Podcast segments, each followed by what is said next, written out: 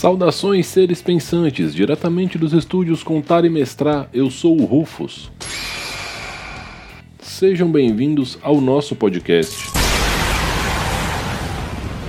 Podcast de hoje é um oferecimento dos nossos apoiadores do Catarse, catarse.me barra contar e mestrar, e é um oferecimento dos nossos amigos e parceiros, Hamburgueria Tom Artesanais, a Tribo Arquearia e o Sebo do Anderson.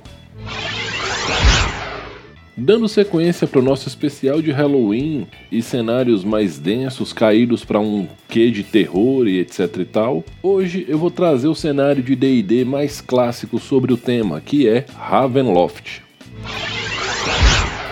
Ravenloft surgiu não como um cenário de campanha, mas sim como uma aventura escrita em 1983 pelo casal Hickman, Tracy e Laura Hickman, e por Margaret Wise que são, por acaso, os autores de Dragonlance.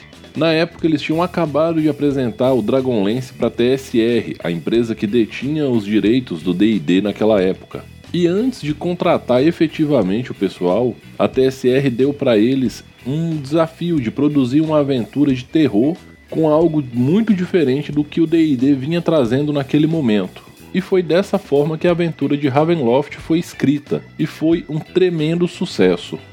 Essa aventura ganhou uma expansão chamada A Casa na Colina do Grifo no ano de 1986 e finalmente em 1990 Ravenloft foi lançado como um cenário de campanha. O cenário de campanha teve como designers principais Bruce Nersmith e Andrea Hayday e trazia algo totalmente fora do padrão do D&D desde então. Ravenloft teve uma caixa inicial básica posteriormente uma caixa expandida. Na segunda metade da década de 90, o cenário foi revisado e foi lançado uma espécie de segunda edição do Ravenloft para o AD&D. Em 98, a Wizards comprou a TSR e junto com a TSR vem o D&D. Vários cenários não foram desenvolvidos pela Wizards num primeiro momento e foram até cedidos, na verdade vendidos, para outras editoras. Então, na terceira edição, Ravenloft foi um pouco diferente em alguns quesitos, e eu vou chegar nisso ali na frente, porque ele não foi lançado pela Wizards, e sim por um selo da White Wolf chamado Sword and Sorcery. Durante os eventos da quarta edição de D&D, a Wizards reassumiu a autoria e a publicação de todos os cenários oficiais de D&D até então, e com Ravenloft não foi diferente. Então, na quarta edição de D&D, Ravenloft já estava de volta com a Wizards, mas teve uma aparição mais sutil. Por fim, agora na quinta edição, Ravenloft teve uma aventura muito foda chamada Maldição de Strade, para muita gente a melhor aventura da quinta edição, inclusive para mim, e posteriormente um guia de cenário chamado The Van Richter's Guides to Ravenloft. Tá, Rufus, e o que é Ravenloft? Explica aí pra gente. Se você perguntar dentro da ficção do jogo o que é Ravenloft, se você estiver dentro da Baróvia, vão te dizer que é o castelo do Conde Strade. E pronto. O nome do local dentro da cosmologia do D&D, onde a Baróvia e os outros domínios do medo estão contidos, é Semiplano do Pavor. O semiplano do pavor era originalmente localizado em algum ponto dentro do plano astral profundo e ele tem algumas características bem particulares. A primeira é que ele é governado pelos poderes sombrios, termo original em inglês Dark Powers. Esses poderes sombrios têm uma natureza completamente desconhecida. Sabe-se que eles são extremamente poderosos, eles têm um nível de poder de supra-divindade Sabe-se apenas que os Dark Powers, né, os poderes sombrios, vasculham todo o multiverso em busca de criaturas completamente malignas e mergulhadas até acima da cabeça em todo tipo de sentimento, conduta e objetivo moralmente repugnante e reprovável e coisas desse sentido. Menino desgraçado do cão. Uma vez que eles encontram essas criaturas, eles observam como elas progridem e dependendo da situação eles fornecem um pouco mais de poder para observar se essas criaturas se tornam cada vez mais malignas e mais corruptas. E quando essas criaturas atingem um nível muito alto nesse estágio de corrupção, por assim dizer, Os poderes sombrios enviam um nevoeiro mágico que é chamado de brumas as Brumas de Ravenloft é um outro termo para os locais, são a Terra das Brumas. E essas brumas envolvem tanto essa criatura quanto o ambiente em que ela está em volta e transportam tudo isso para o semiplano do pavor. Assim nasce dentro do semiplano do pavor um domínio. O domínio ele é ao mesmo tempo um local onde essa criatura que a partir de agora é um lorde sombrio, ele vai exercer alguma forma de governo barra controle e é um local de onde ele não pode sair jamais. Um senhor sombrio é completamente impedido pelos poderes sombrios de deixar o seu domínio ali dentro ele é praticamente uma divindade maior, sendo imortal, sendo capaz de ouvir cada vez que o seu nome é citado e vários outros poderes absurdos.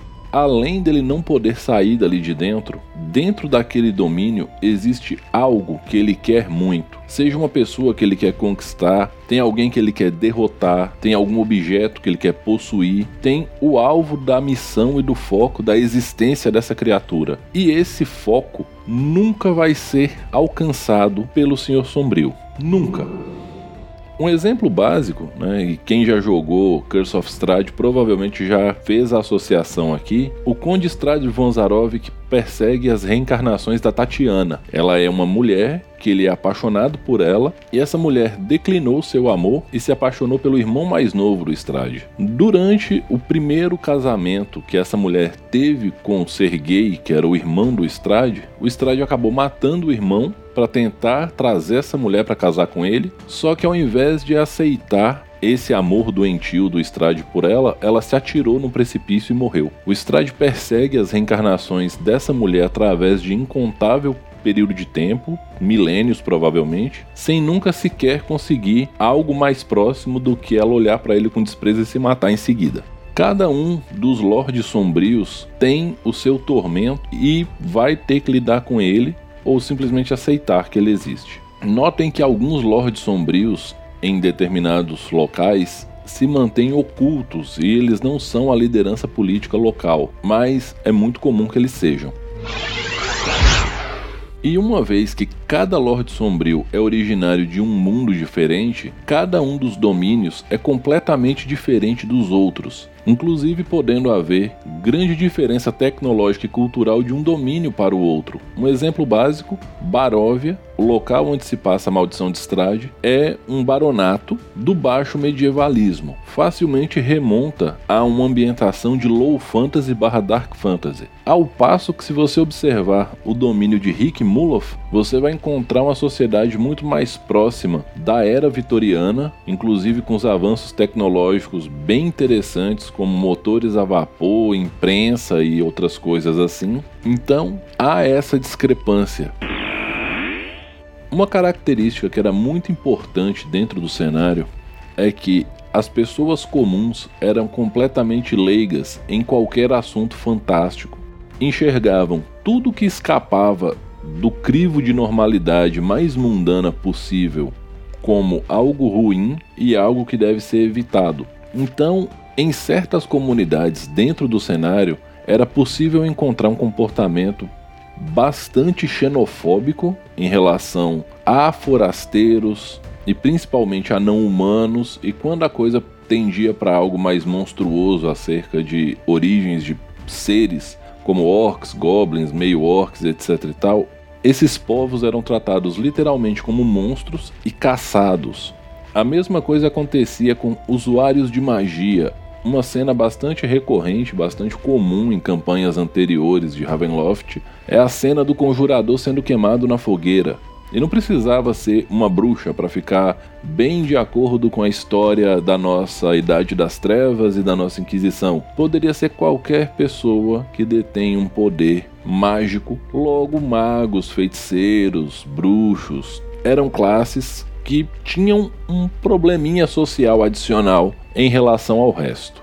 E esse aspecto de preconceitos e choques culturais, até a terceira edição ele era muito mais pungente, porque o cenário ele era apresentado como uma espécie de protocontinente chamado o Núcleo, onde vários domínios estavam conectados um ao lado do outro, fazendo fronteira, inclusive fronteira política. Nesse momento da ambientação, os Dark Lords poderiam fechar as fronteiras dos seus domínios, impedindo que as pessoas saíssem dele ou entrassem nele contra a sua vontade. Hoje não é exatamente assim, mas eu vou chegar lá. E voltando a esse momento, na época que esses domínios formavam o núcleo, havia um preconceito de um com outro domínio com base em seus costumes, com base em seu desenvolvimento tecnológico. Então era comum que um cidadão de Rick Muloff, por exemplo, achasse os barovianos atrasados e rústicos e às vezes até burros então o cenário apresentava esse problema tanto de choque racial entre os povos, tanto de choque de origem geográfica, por assim dizer. Obviamente esses temas eles são um tanto quanto sensíveis e um bocado controversos. Tem que ser tratados com muito cuidado e com muito critério. E obviamente, quando a Wizards caminhou para a quinta edição e ela tomou um caminho editorial bastante diferente do que vinha sendo tomado até então, muito em virtude das críticas que a quarta edição sofreu em certos momentos, mas em virtude de várias outras críticas que o D&D vinha sofrendo desde muitos anos. Então, o caminho que a Wizards tomou foi um caminho de algo mais family friendly em termos de linhas editoriais e temas tratados e etc e tal. E como era de se esperar, o Van Richter's Guide, que é o cenário de campanha de Ravenloft na quinta edição, ele traz várias mudanças em vários aspectos. Algumas delas me agradaram,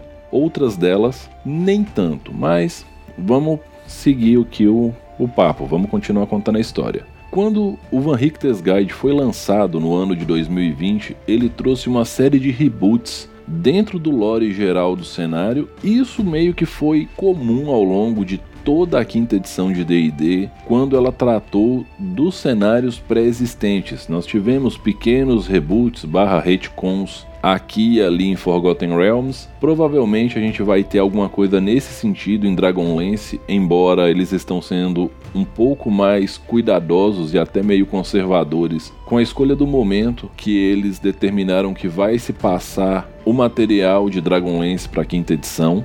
E eles ousaram muito menos do que eles ousaram, por exemplo, no suplemento de Spelljammer.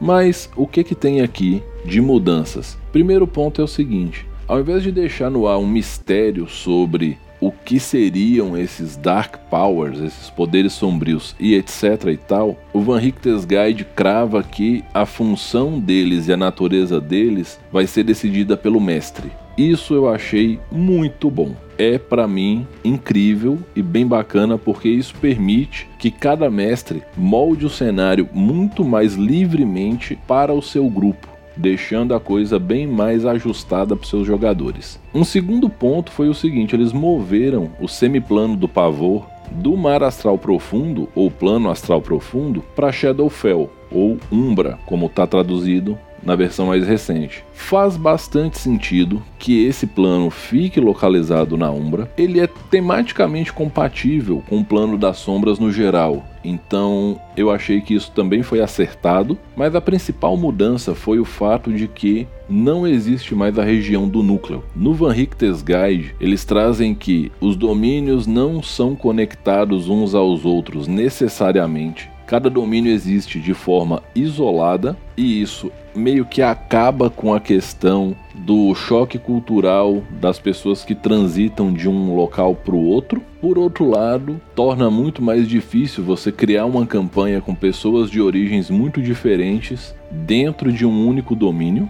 E outra coisa importante que ele traz é que existem infinitos domínios e que ninguém nunca vai mapear todos, inclusive trazendo um guia de como construir seu próprio domínio com seu próprio Lorde Sombrio, e isso eu achei bastante válido também. Na verdade, vai até meio que na contramão da linha editorial geral da Wizards, que é entregar as coisas mais prontas para os seus jogadores e fornecer menos ferramentas criativas. Amantes da quinta edição me perdoem, mas foi isso que a Wizards fez com vocês durante todos esses anos, nessa edição de D&D. É muita aventura pronta, é pouco recurso de criação. Outra coisa muito diferente é o seguinte: até a quarta edição havia um impacto muito maior dos Dark Powers dentro das ações por parte dos personagens, inclusive as tentativas de corromper os personagens, e havia um impacto maior também da estrutura de medo, horror e loucura, que era característica do cenário muito forte até a terceira edição. Na quarta, como foi um único suplemento, que é a caixa Expedition to Castle Ravenloft, não foi trabalhado tão a fundo, mas trouxe os ajustes mecânicos para aquela edição necessários para rodar um jogo de Ravenloft de maneira tranquila. Quando a gente chega na quinta edição, a gente passa por uma espécie de transformação dos personagens, de personagens de fantasia em quase super-heróis. Os personagens da quinta edição, eles têm muito poder de graça e muita coisa simplesmente porque sim, porque essa foi a escolha do jogo. E eu acredito que isso também tem uma relação com a escolha de linha editorial por parte da Wizards, inclusive seguindo um bocado da fórmula Marvel para construção de personagens e etc e tal. Não vou debater estratégia mercadológica, cada empresa tem seus objetivos e pode fazer o que quiser. Mas que os personagens da quinta edição são um pouco over demais e a mecânica do sistema simplificada em excesso deixou as coisas muito fáceis, isso é chovendo molhado, todo mundo sabe. Para um jogo de terror, isso torna as coisas muito complicadas, porque se você está num sistema onde o quanto de medo que você sofre, o impacto do medo do seu personagem, ele está condicionado a uma rolagem de dados, porém é muito comum que você encontre características de classes na quinta edição e ou efeitos de magia que concedam a famosa vantagem para esses testes, tornando quase impossível você fracassar neles, mesmo que a CD seja alta. É bem padrãozinho você conseguir passar por essas dificuldades por conta das vantagens, seja uma aura de paladino, uma magia, uma característica, mas vai estar tá lá. E somado a isso, Van Richter's Guide não trouxe regras sobre a loucura, sobre a famosa sanidade. Ah, Rufus, mas tá no livro do mestre. Sim, o livro do mestre traz isso de uma maneira bastante genérica. Você pode aplicar e etc e tal. Porém, não é nem citado dentro do livro sobre o cenário que essas regras podem e na verdade devem ser usadas, principalmente quando você constrói personagens para uma campanha e esses personagens eles eram pessoas comuns até pouco tempo atrás. São investigadores do desconhecido, na melhor pegada dos investigadores de Call of Cthulhu, ou pessoas tentando sobreviver a algo catastrófico em nível sem medida, como é o caso dos personagens de Shadow of the Demon Lord e por aí vai. E aí as pessoas começam a trombar com as coisas sobrenaturais, principalmente o pessoal que trabalha ali com body horror, né, com o horror corporal, como acontece na Falcóvnia e tal, ou o horror cósmico, quando as aberrações começam a surgir. E como o suplemento ele não traz nenhuma citação direta a isso, uma alusão aqui ali bem indireta, meio que desobriga o mestre a trazer essa ameaça para os jogadores de perder seu personagem para loucura, porque você não é acostumado com aquilo, você é acostumado com a sua vida comum, você é acostumado com aspas, a normalidade, você está encontrando coisas que estão além da sua compreensão. Então, isso é uma coisa que não me agradou nem um pouco, assim como a ausência das regras sobre corrupção onde seu personagem, quando tomava certas atitudes egoístas, mesquinhas, movidas por ódio, vingança, ou seja lá o que fosse, ele poderia receber um empurrãozinho dos poderes sombrios para conseguir fazer aquilo que ele está querendo, e em troca ele ia ganhando um valor de corrupção, uma mácula, ao ponto de que ia chegar num momento em que o personagem iria se tornar um monstro completo e você iria perdê-lo. É interessante, era uma mecânica que trazia bastante para o jogo, tanto para os jogadores observarem a si mesmos como eles conduzem, como eles fazem as suas coisas, tanto para lutar contra. E mesmo lutando contra, às vezes tinha jogadores que gostavam do que estava acontecendo, porque querendo ou não, ele ganhava um efeitozinho aqui, um efeitozinho ali e etc e tal. Então é essa ausência das regras de corrupção, ela é bastante impactante para o cenário. A mecânica dos Dark Gifts, ela é bastante interessante, mas ela nem de perto supre essa questão da regra da corrupção em si. Ela funciona muito mais para trazer trazer um aspecto mais, aspas, amaldiçoado para o seu personagem, mas ele é muito menos impactante. Mas de qualquer forma já é algo mais pesado do que normalmente você encontra na quinta edição por si só. Mas cai naquilo que eu estava dizendo. A proposta de jogo da quinta edição não combina com a proposta de jogo de Ravenloft em si por conta dos estilos de personagens envolvidos. No caso, se você tiver acesso ao modo carrasco da Lenin Dragons RPG, você vai conseguir rodar aventuras de Ravenloft bem mais próximas do clima de terror original do que simplesmente utilizando os livros canônicos padrões do D&D. Então fica essa minha sugestão aqui. Se você quer rodar com as regras da quinta edição uma aventura de Ravenloft bem bacana, use o modo carrasco.